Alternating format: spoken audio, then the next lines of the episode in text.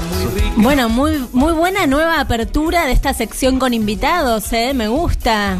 Sopita muy rica, muy buena. Después la vamos a poner un poco más porque es nueva, es nueva esta cortina. Veo que te gustó. Sí, sí, sí, me gustó mucho. Igual la de las galletas también me gusta. Corazones de galletas es una gran Corazones de canción. galletas Sí, es un verdad. éxito. Es un temazo. ¿Qué volvió? ¿La sección de comida? Y la sección de comida se impone, ¿no? Porque Sí. venimos hablando mucho de- del consultorio sentimental en cuarentena, que vamos a tener otra, otra entrevista sobre esto, pero dijimos, no, volvamos a nuestra sección con invitados, esto de la fascinación por la comida. ¿Por qué la gente se fascina y habla y todo el tiempo se junta y habla de comidas? Y para eso tenemos a un invitado muy especial. Antes de empezar esto, te hago una pregunta. Y también que lo puede contestar el, el invitado. Sí. ¿La gente prefiere más hablar de comida que comer? ¿O la gente habla más de comida que comer? ¿O mira más comida que comer? Bueno, dejemos que nuestro ¿La comida es un proyecto y no tanto una realidad? Bueno, ya estás tirando la primera pregunta para nuestro invitado. Vamos Sí. a presentarlo. Él es Juan José Leandro Fernández Palacios. Bienvenido al aire de No Anda el Timbre. ¿Cómo estás, María Emilia? Hola, Leandro. Hola, Juan José Leandro Fernández ¿Cómo Palacios. estás, Guille? ¿Cómo estás? Te respondo ante todo a vos, Guillermo, por el tema de la comida para comer.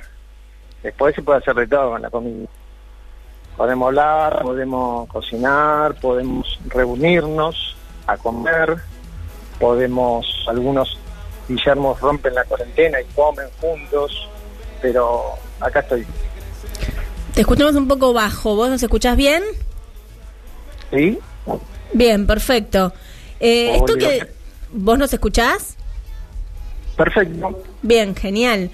Pero bueno, esto que decía Sebastián de eh, es un proyecto, ¿por qué hablamos o miramos tutoriales de cómo hacer una receta? En lugar de probar y hacer la receta.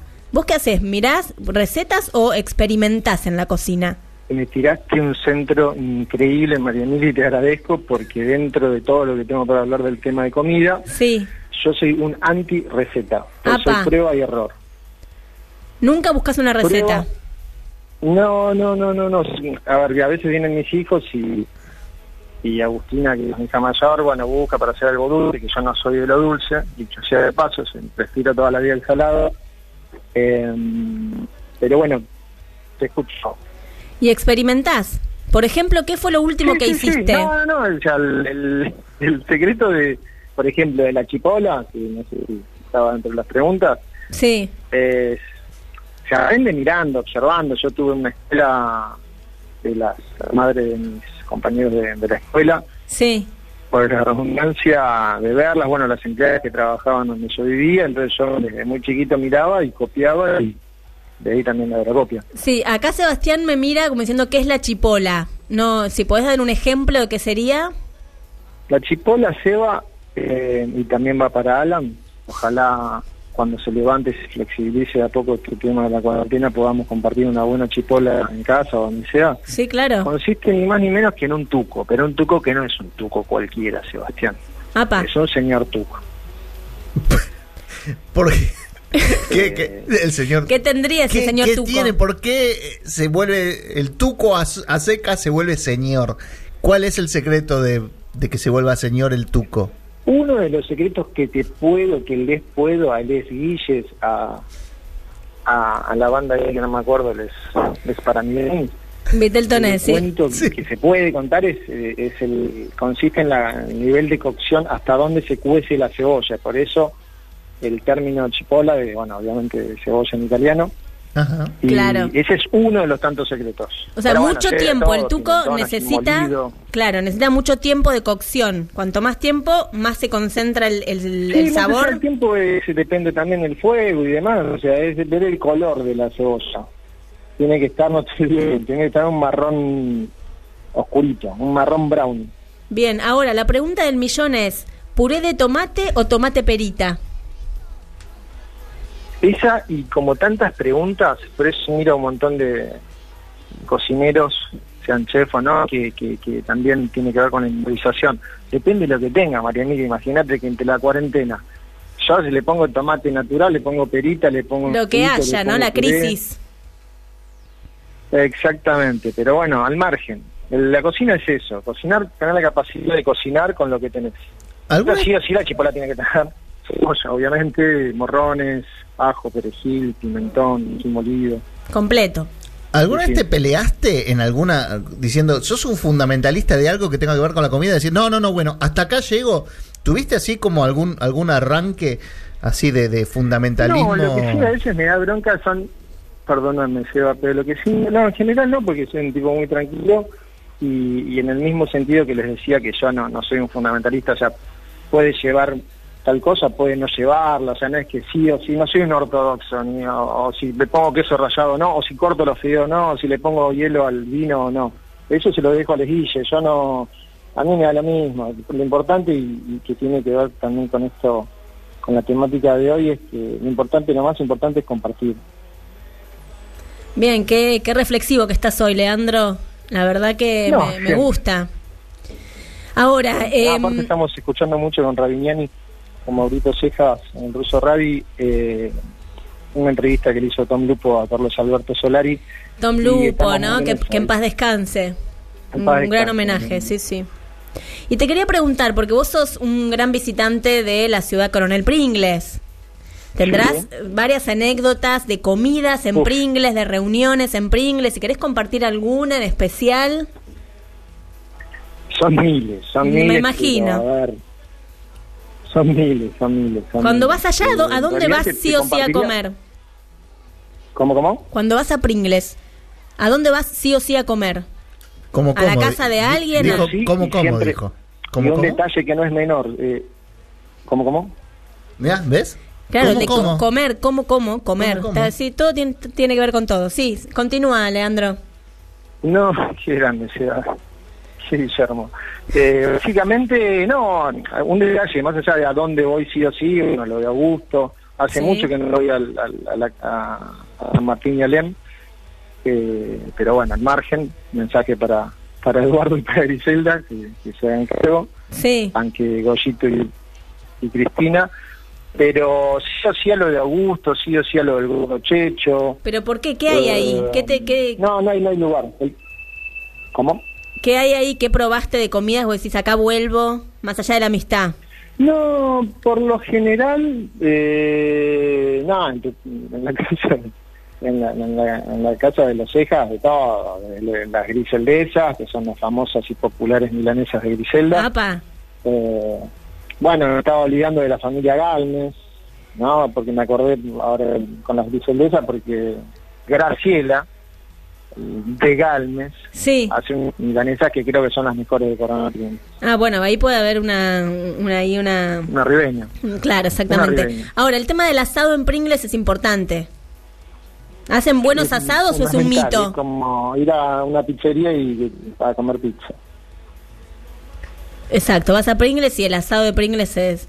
Acá Sebastián me mira como diciendo, ¿por qué hablan de Pringles? ¿Qué les pasa? Bueno, eh, No, no, estamos auspiciados por la Municipalidad de Coronel Pringles, así que Claro. este programa está muy bien. esta entrevista tiene que ver con eso. Exactamente, Es un lugar tan encantador que les recomiendo a los oyentes que Sí. sí, sí conozcan. Y, y- El y- encanto y- de Pringles tiene que ver primero, solo me remitiría a, a la entrevista que me hizo Leonardo Lastre para Radio de Coronel Pringles, casualmente.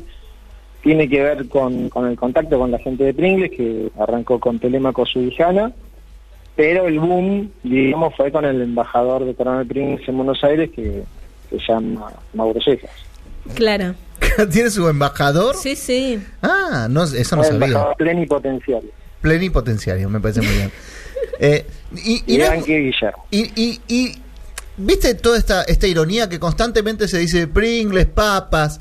¿Le, le vino en contra o le jugó a favor a, a Coronel Pringles esta, esta, la, la fama de estas papas fritas, eh, se- pseudo papas fritas, pues no sé si están hechas No, con no, papa? eso es la, la- la- la primera que uno se lee, pero en realidad Pringles tiene un encanto y una, y una mística, una mística, Sebastián, que no que no tiene muchas ciudades en, en el país. No, por supuesto. Que Vos que sos un amante de la historia, sabrás la historia de Coronel Pringles, ¿no? De, De Juan Pascual, Claro, quizá. de Juan Pascual. Pero bueno, eso lo dejamos para otro programa, ¿no? Para que... Exactamente, podría podemos hablar de- del crucerío, de bueno, de la fraternidad, de San Martín, son todos hermanos masones. Bien, Leandro, la verdad que, bueno, eh, muy amena esta charla. Eh, sos muy radial, deberías tener un programa de radio. No sé si tenés algún grupo, alguna de amigos que, que, que les guste hablar de historia. El no embajador plenipoten- También. plenipotenciario te, El embajador te- plenipotenciario, te debería sí sí costear un, una un- conferencia. te tiene que costear un programa de radio. y tienen que jugar billetes. exactamente. Claro, que Quería billete decirte, María y... Emilia, Sí, decime. no, no, decí vos. No, bueno, que en relación a la comida, y así como le dije a Sebastián y a vos a la audiencia, que lo más importante en una comida es, el- compartir. eh, hoy hablando con, con una amiga también llegué a, fui más allá, ¿no? De- del chiquitaje, como ya sabes, siempre como banco eh, con nombre europeo, paso adelante. Y hablamos de un libro, me comentó, de un libro que se llama La habitación del presidente. Y ahí empecé a delirar yo. Bueno, se trataba de que un chico, soñé en- la historia de este libro es que todos en un pueblo tenían que tener en su casa una habitación para el presidente. Ah, mira. Y bueno, obviamente también invito a la audiencia a que lean, a que busquen esa obra y la lean. Y ahí se me ocurrió, claro, imagínate teniendo a quien sea, desde Néstor, Alfonsín, bueno, Alfonsín lo tuvimos en, en, local, en mi comité, pero digo, tener en tu casa un presidente de la nación y cocinarle una chipola, por ejemplo, Sebastián. ¿Qué le cocinarías? Es la pregunta que viene. ¿Qué le cocinarías? Una Sí. terrible chipola, es Una, terrible con- chipola. Alberto Fernández, de estamos respuesta. hablando. Si Una Alberto chipola. fuera a, su, a tu casa. Lo que no te hablé de la chipola es que depende del nivel de, del bolsillo, eh, puede- es lo que se, se hace como estofado. Puede haber pollo, puede haber carne, puede haber Harías Eh, con estofado. sí o sí, Sí o sí, me imagino. Con un rico vino, me imagino también. siempre, siempre, siempre tinto. Una También terrible. depende de la cuestión económica. La platita, la guita. Sí, por supuesto. tiene- Me quedo con la frase, me quedo con la frase una terrible chipola para terminar este, este esta charla. Eh, y bueno, nada, me, ya quiero ir a Pringles. Eso, o sea, Sí, con- sí, vamos a la coreana. La coreana, bueno, Sí, la coreana es la camioneta de él, eh, nos lleva a todos, perfecto. Lo organizamos, ahora cuando Sí, termine la cuarentena arrancamos. Con Alan. Con Alan también está diciendo que va. El Alan va. Bien, No sé, no perfecto. sé. Bueno, Leandro, te agradecemos muchísimo por tu tiempo y te invitamos a cuando favor. quieras que, que te vengas a hacer un programa de radio. No sé, te la tiro. No sé, fíjate, analízalo. Me encantaría que hablemos de historia con, con el ruso Rabinian y Mauro Cejas. Sería un gran programa Ahí ese. en vivo, ¿no? En la, en la radio, digo. Cuando quieran. Te agradecemos Bueno, muchísimo y un gracias a saludo vos, a ahí a Lalan y toda la gente que está atrás de esos micrófonos. Muchas gracias, Leandro. Un abrazo grande, Leandro. Estuvimos en comunicación No, no. entonces con Juan José Leandro Fernández Palacios, hablando un poquito de la fascinación por la comida, la chipola, Pringles, se fue para La cualquier chipola. lado la chipola. No voy a poder dejar de hablar de la chipola hasta la semana próxima. Radio La Colectiva, FM 102.5. Construcción participativa, comunicación alternativa.